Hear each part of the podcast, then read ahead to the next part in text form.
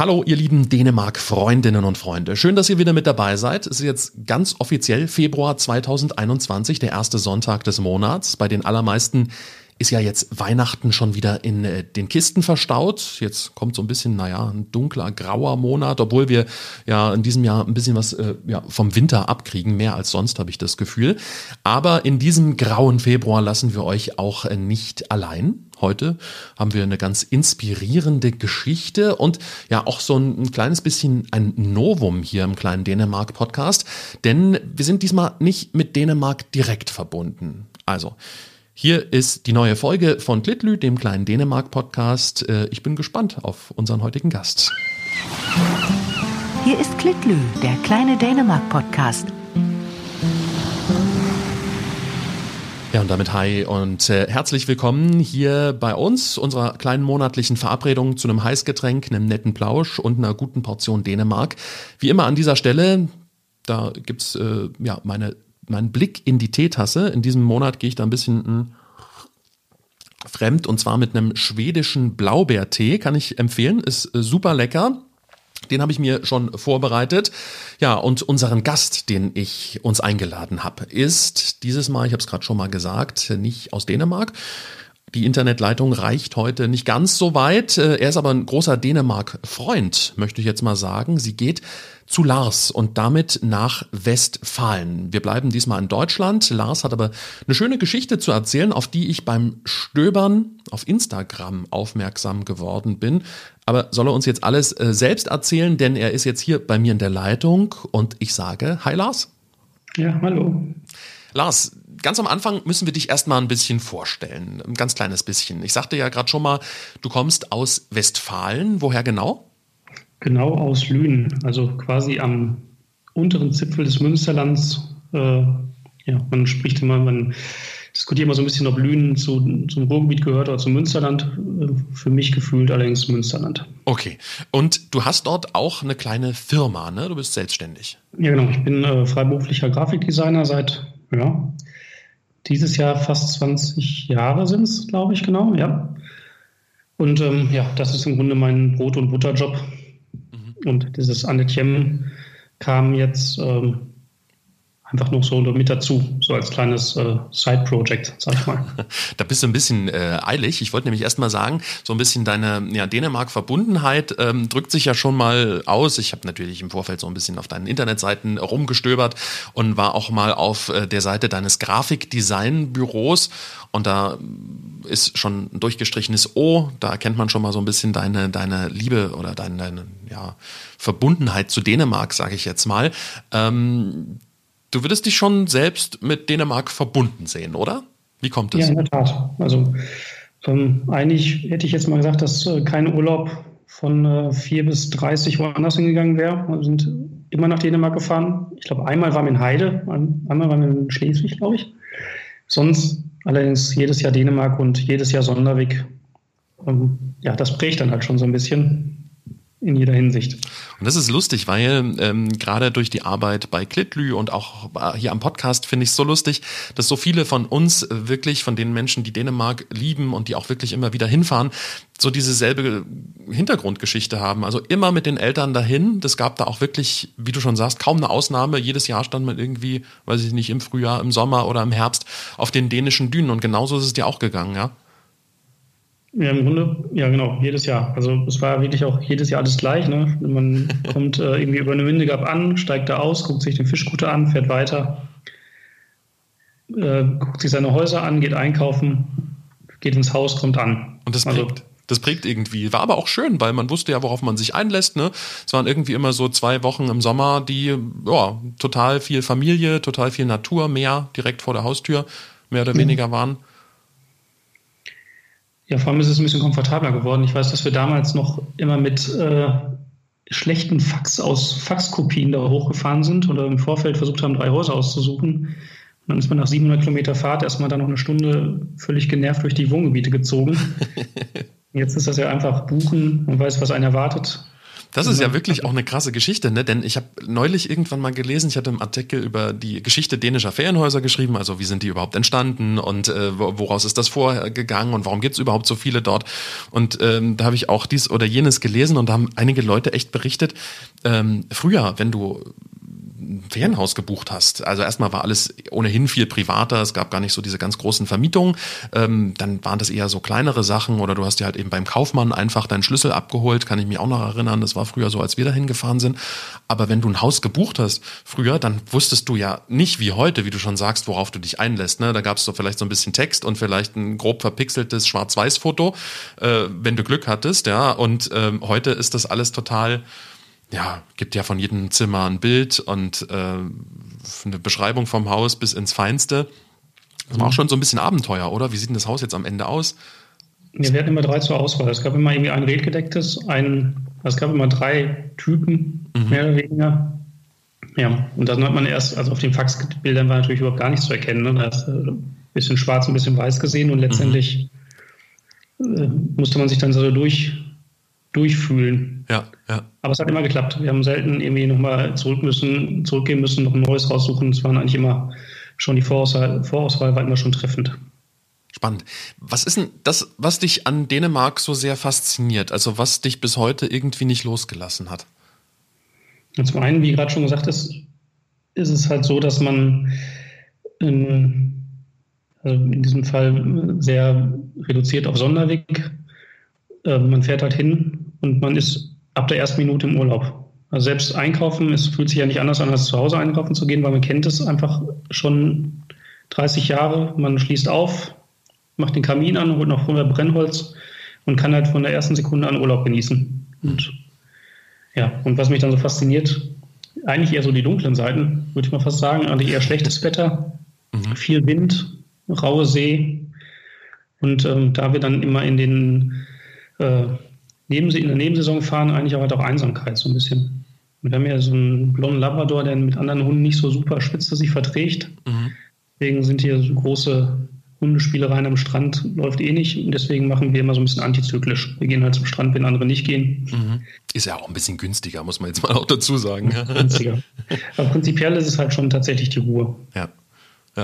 Ja. Und so ein bisschen, was ich auch immer spannend finde, ist äh, auch, auch ich finde es immer ganz klasse, wenn wir in der, in der Herbstsaison, sage ich mal, fahren und die Stürme kommen auf, ne, und das Meer peitscht wie verrückt und das ist schon irgendwie, diese Naturgewalten sind auch irgendwie mega faszinierend. Fasziniert dich das auch? Ja, wobei ich neulich darüber nachgedacht habe, dass ich mal mit meinem Papa in Wiedesande an einem Molen stand, bei so einer richtigen Sturmflut, wo die Kutter fast die, die Hafeneinfahrt nicht getroffen haben. Mhm. Sowas habe ich allerdings dann, so in der Art habe ich das nicht mehr nochmal erlebt. Also es scheint einem ja sowieso alles ein bisschen harmloser, weil man ja irgendwie dreimal so hoch ist inzwischen, als wenn man da so ein Krebs ist, der über den Strand geht und den Sand die ganze Zeit abkriegt. Ja, ähm, ja das ist so dieses Dänemark-Erlebnis. Das stimmt, Lars. Äh, wir haben es ja vorhin schon erwähnt, du kommst so ein bisschen aus dem Design. Ist es jetzt auch in Dänemark irgendwie so, wenn man da so geschult ist und versiert ist und das Handwerk, sage ich mal, gelernt hat und man da durch die Gegend geht, fasziniert dich auch das dänische Design, das Kunsthandwerk und so weiter? Ein Kunsthandwerk weniger, ähm, aber die Philosophie meiner, meiner Haupttätigkeit, steht auch auf der Internetseite, ist so ein bisschen, dass dänisches Design ist halt immer schön, ob das Möbel sind oder ob das tatsächlich auch Kunsthandwerk ist oder Architektur oder halt Printdesign. Es ist immer reduziert, immer klar und wirkt eigentlich immer perfekt und, und vor allem auch einfach. Und ähm, dann merke ich so im tagtäglichen ähm, Umgang mit meinen Kunden, da hat man eine Diskussion über Dinge. Ich, ich habe so das Gefühl, in Dänemark wird schön halt einfach mehr akzeptiert. Wenn einer sagt, das ist schön, dann ist das gut. Bei uns wird aber schön immer noch in Frage gestellt und im Zweifel wird hässlich genommen. Und das ist so ein bisschen, ja, also das treibt einen schon ganz, also das ganze dänische Design-Thema ist schon maßgeblich für die Arbeit, die ich hier jeden Tag so mache. Mhm. Du hast schon angesprochen oder der Name ist schon gefallen, Anne Yen. Mhm. Ähm, das ist sozusagen dein kleines Standbein, was du dir da gegründet hast. Was, was ist das jetzt genau? Erzähl uns das mal. Also der Ursprungsgedanke, ich weiß gar nicht, wie der aufgekommen ist. Ähm, es gibt ja eine ganze Menge Dänemark-Poster auf verschiedensten Plattformen. Da gibt es ja so viel Zeugs und es gibt auch viele Poster, die sich so mit Landkarten beschäftigen.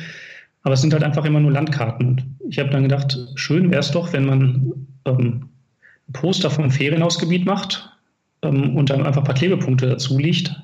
Weil die meisten waren schon 20, 30 Mal da und dann kann man anhand dieser, anhand dieser Karte bei Google gucken, wo hatte ich schon raus und kann einen Klebepunkt auf das Foto kleben, auf das Poster kleben und dann ähm, hat man irgendwann ein Poster, wo 30 Punkte drauf sind, wo man überall schon war. Das war so der Gedanke dieser Sache, dass man nicht nur einfach ein Papierprodukt macht, was man da an die Wand hängt, was schön mhm. ist, sondern dass man da so ein bisschen Familienspaß hat. Ne? Also es ist so ein bisschen, ich kenne solche äh, Weltkarten, ne, wo man so Länder freirubbeln kann, wo man schon überall war. Ja. Das ist jetzt sozusagen genau. ein bisschen die kleinere und Dänemark-freundliche Version davon. Genau, richtig, ja genau. Das ist so die Idee. Eigentlich klebt man das ja so auf einen Camper drauf, wo man schon überall hingefahren ist, aber das ist im Grunde die Papier gewordene Dänemark-Variante. Ja, und wie kommst du zu solchen Karten? Also nimmst du dir jetzt Originalkarten und baust die sozusagen nach am Computer? Ja, genau. Also ich habe, ähm, nimmt im Prinzip eine Google-Karte, ähm, dann gibt es noch diverse Programme, wo man das Ganze schon mal schwarz-weiß darstellen kann. Dann muss man das noch wieder umwandeln in Vektordateien, äh, nachbearbeiten. Und dann hat man einen äh, halbwegs aktuellen Stand. Da ist natürlich nicht jeder, jede Stichstraße Straße drauf. Das Ganze ändert sich ja auch ständig. Jetzt müsste man wahrscheinlich von Sonderweg nächstes Jahr schon mal wieder neue Poster machen. Mhm, da ist ja ein bisschen was im, im Gange. Das geht natürlich auch erst, wenn Google nachgezogen hat. Ja. Ähm, ja, also ich habe jetzt erstmal angefangen mit Sonderweg, äh, von Plegott, äh, von Huvik bis äh, Wiedesande. Mhm. Und ähm, weil ich noch einen Bekannten habe, der gerne nach Hennestrand fährt, äh, gab es dann direkt auch Hennestrand mit. Ja, und, Weyers ähm, habe ich gesehen, ist auch noch dabei und äh, Bjerregård. Genau, ja. das war jetzt so ein bisschen, aber auch, es wurde dann halt bei Instagram auch nachgefragt, ob ich noch andere Gebiete machen kann und dann habe ich die noch mit dazu gemacht. Ja, ähm, also kann man und, sozusagen, auch wenn man jetzt sagt, ach Mensch, ich fahre da gerne hin und äh, ich finde das eigentlich eine coole Idee, würde das auch gerne haben, kann man bei dir auch nachfragen. Also andere Gebiete sind ja, genau. möglich. Ja, genau, andere Gebiete sind möglich. Ich hatte noch äh, Borghaven, wollte ich noch mal machen. Man, also was ich halt merke, ist, man kennt sein eigenes Gebiet ganz gut, aber wo jetzt ähm, Bjerregard, wo da die Hotspots sind, dann merke ich, dann muss ich dann tatsächlich ein bisschen nachforschen. Mhm. Da bin ich natürlich immer auch auf Kritik und äh, Hilfe von Leuten angewiesen, die das dann bestellen. Wenn die sagen, das ist total daneben, dann macht man es nochmal ein bisschen anders. Ja, lass uns mal ganz kurz noch, bevor wir weiter über Design und äh, über, über, über dein Projekt sprechen. Ähm, Anne Yem, der Name kommt ja jetzt nicht von ungefähr. Den hast du dir schon bewusst ausgesucht. Was steht denn da dahinter? Genau, also wenn ich es richtig gedeutet habe, ähm, steht dahinter meine zweite Heimat, also was wie zweite Heimat. Also die Domain lautet ja auch meine zweite Heimat.de. Ähm, ich fand es jetzt nur schöner, da einen dänischen Begriff dafür zu machen. Mhm. Und das ist im Grunde die 1 zu 1 Übersetzung. Genau. Weil für viele ist es ja einfach tatsächlich gefühlt in zweiter Heimat. Und ich würde die unterschreiben, nee Quatsch, ich wollte sagen, ich würde sagen, die meisten Dänemark-Freunde unterschreiben das auch. Für die ist das auch die zweite Heimat. Also ähm, ja, ich glaube, da, da identifizieren sich gleich mal viele, äh, ebenso wie du damit. Genau. Ähm, ja? Das war, genau, das war so im Grunde die Grundidee. Das, das Schöne dabei ist natürlich, dass, es, dass man es halt lebt. Ne? Na klar. Und wenn die ganze Corona-Geschichte vorbei ist, sind, die, sind wir alle wieder da, weiß jeder. Ja, und wir zählen. Also wird jetzt keiner zum äh, Mallorca-Fan in der Zeit. Ich glaube, wenn man nordverbunden ist, dann geht es halt immer nach oben. Auf jeden Fall. Und da fiebern gerade viele dem Ende dieser Pandemie entgegen. Lars, jetzt wird es ein bisschen kompliziert. Ähm, über Design sprechen, über ein Aussehen sprechen. Wir probieren es jetzt trotzdem mal. Wie sieht denn das mhm. aus, was da am Ende bei dir rauskommt? Also diese Karten. Ähm, um die jetzt mal zu beschreiben, ja. Also im Grunde haben wir eine relativ flache Darstellung, ähm, reduzierte Farben. Es gibt ähm, ja in der Basis gibt es äh, drei Farbwelten. Die Poster gibt es in Petrol, ähm, in Rosé und ich habe noch so eine Grunge-Version gemacht, die so ein bisschen rauer ist. Die allerdings nicht für alle Varianten gibt es die nicht, weil die eigentlich nicht nachgefragt wird. Das war so meine erste Idee. Mhm. Ähm, ja, und die Kartendarstellung ist sehr reduziert. Ähm, ich habe so ein bisschen versucht mit äh, schöner Schrift und Typografie, ja, so ein bisschen, also ist ein, ein, Text nicht nach rechts kursiv gestürzt, sondern nach links. So ein paar Kleinigkeiten und äh, harmonisierende Farben. Also relativ zurückhaltend. Aber auch da bin ich natürlich, wenn da jemand sagt, ich habe, ähm, also wenn jetzt drei Leute sagen, ähm, Eidotterfarben wird bei uns auch total gut passen, dann kann man das natürlich auch umfärben.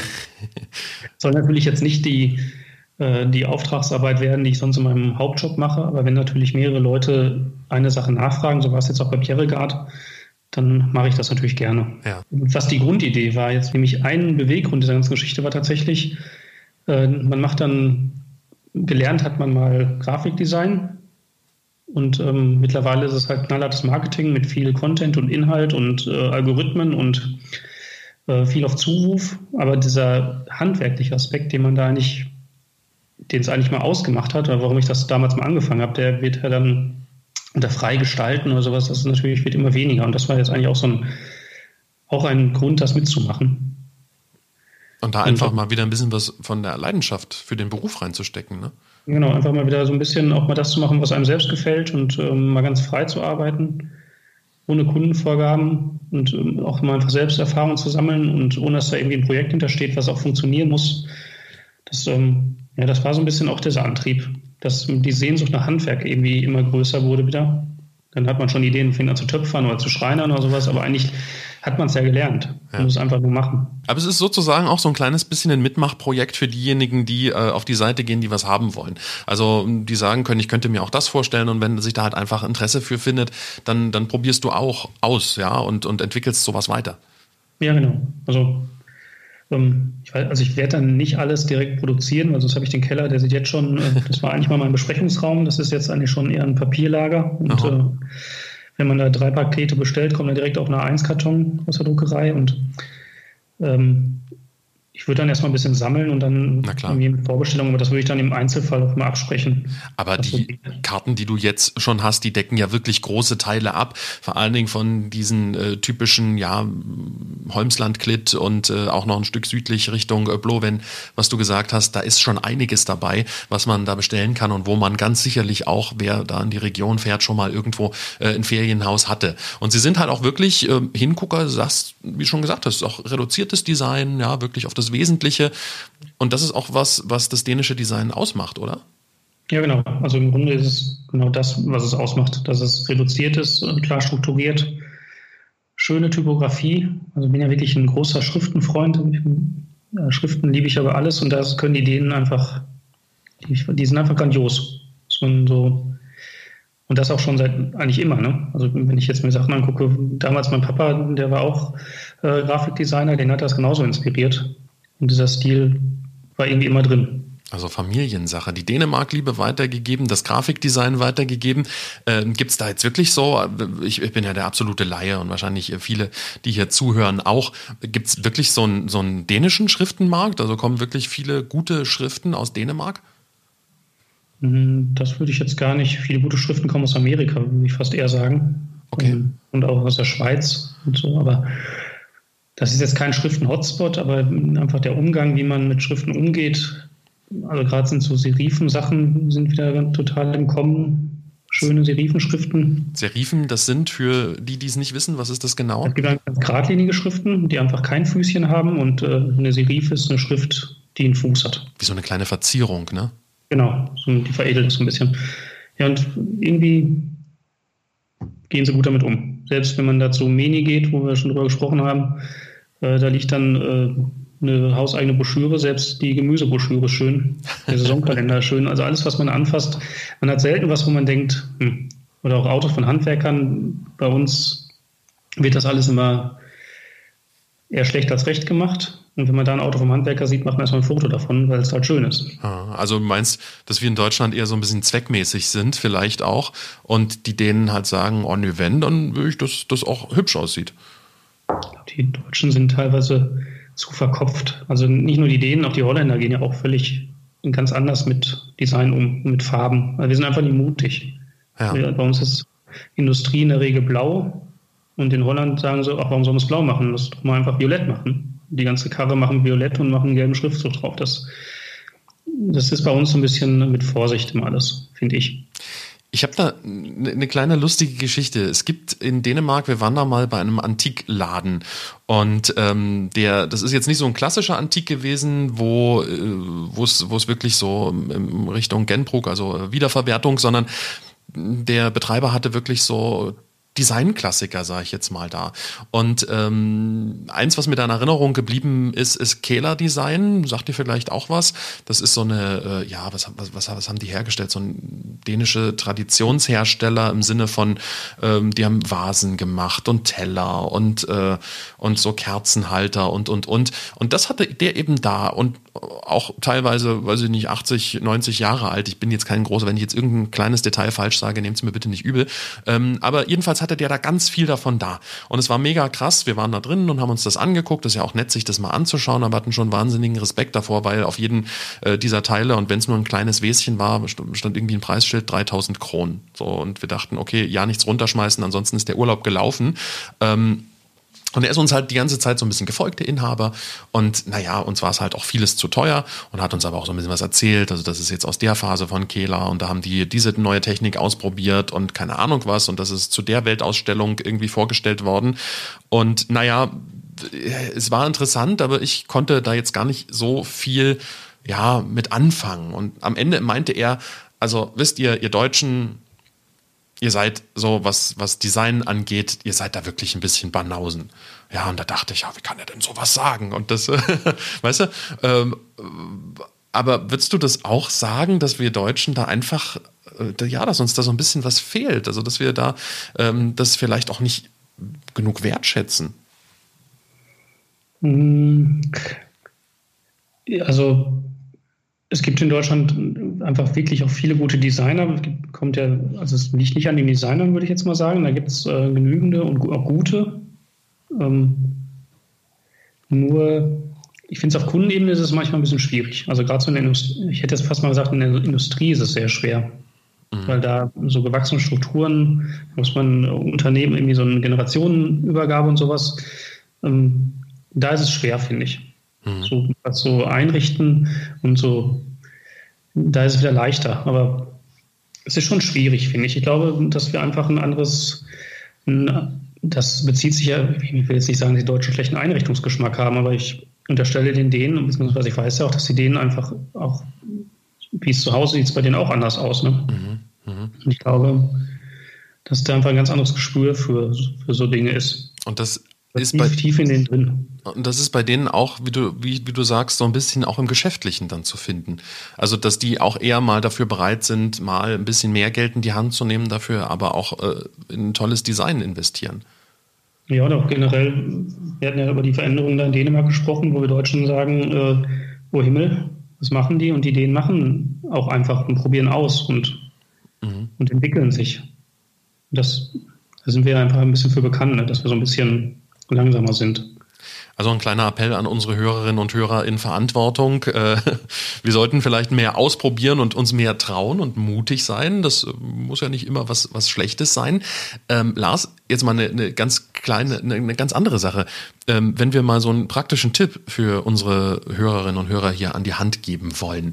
Ähm, wenn jemand jetzt was gestalten will, sei es jetzt seine eigenen Geburtstagskarten oder, keine Ahnung, ähm, äh, ein Plakat für eine, eine, weiß ich nicht, äh, eine eigene Aufführung, ich habe keine Ahnung, irgendwas Schönes herstellen will einfach nur, ja.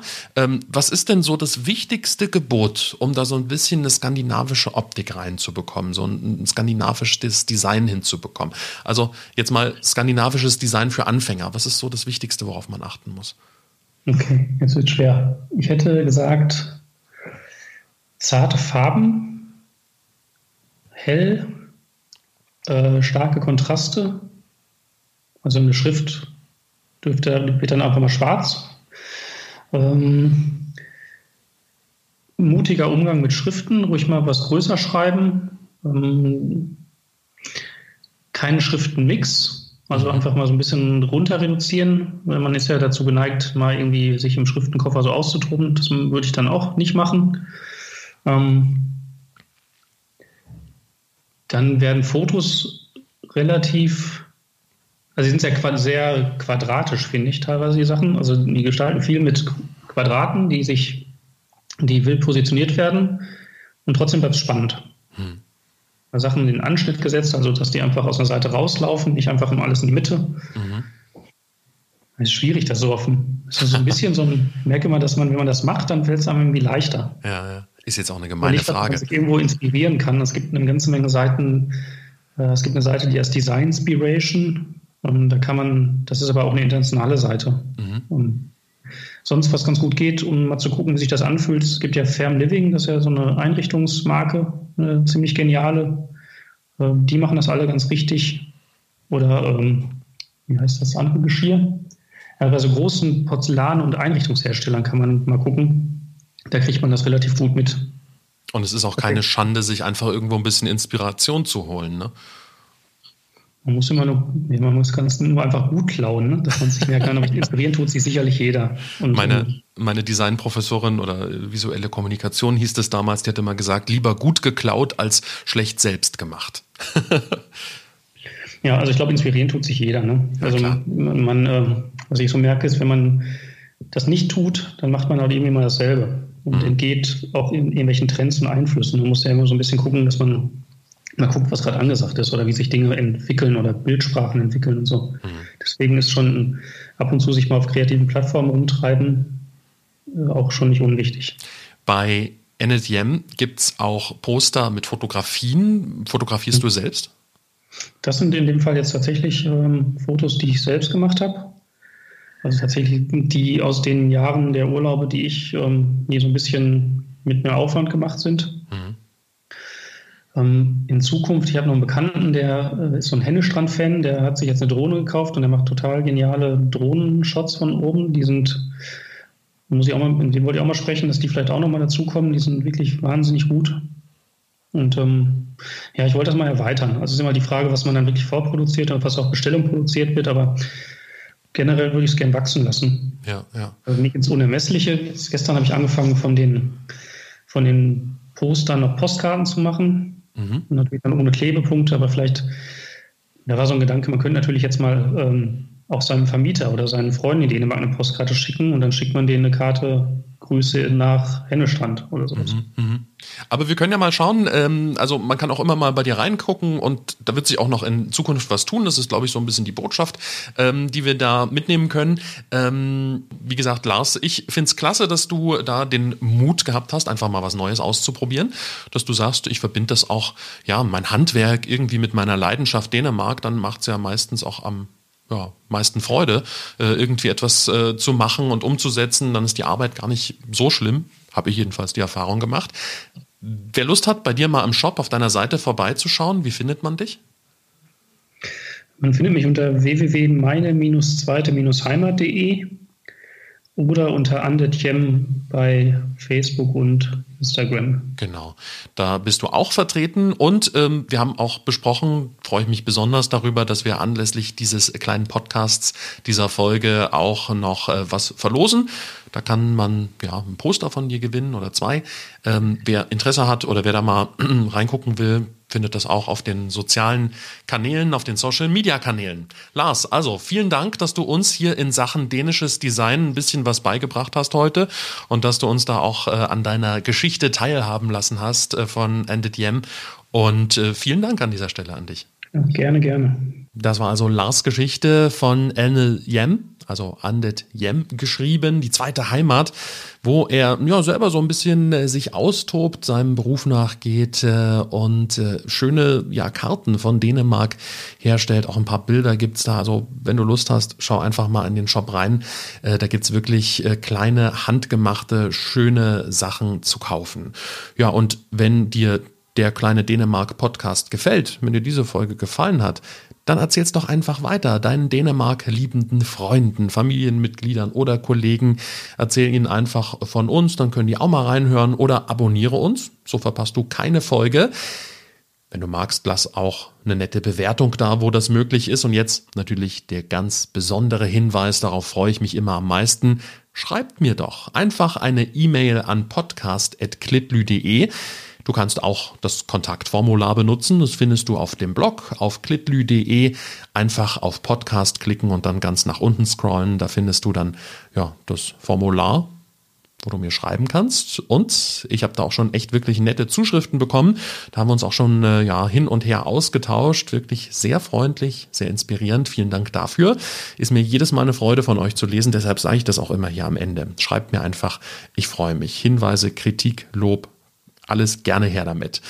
Und damit wären wir auch am Ende dieser Folge angekommen. Schön, dass ihr, schön, dass du wieder mit dabei warst. Ich wünsche alles Gute, bleib gesund. Am ersten Sonntag im März hören wir uns wieder. Hätte Gott, macht's gut. Tschüss, sagt Chris. Das war's schon wieder mit Klitlü, deinem kleinen Dänemark-Podcast. Nicht traurig sein. Mehr Dänemark gibt es im Internet auf klitlü.de.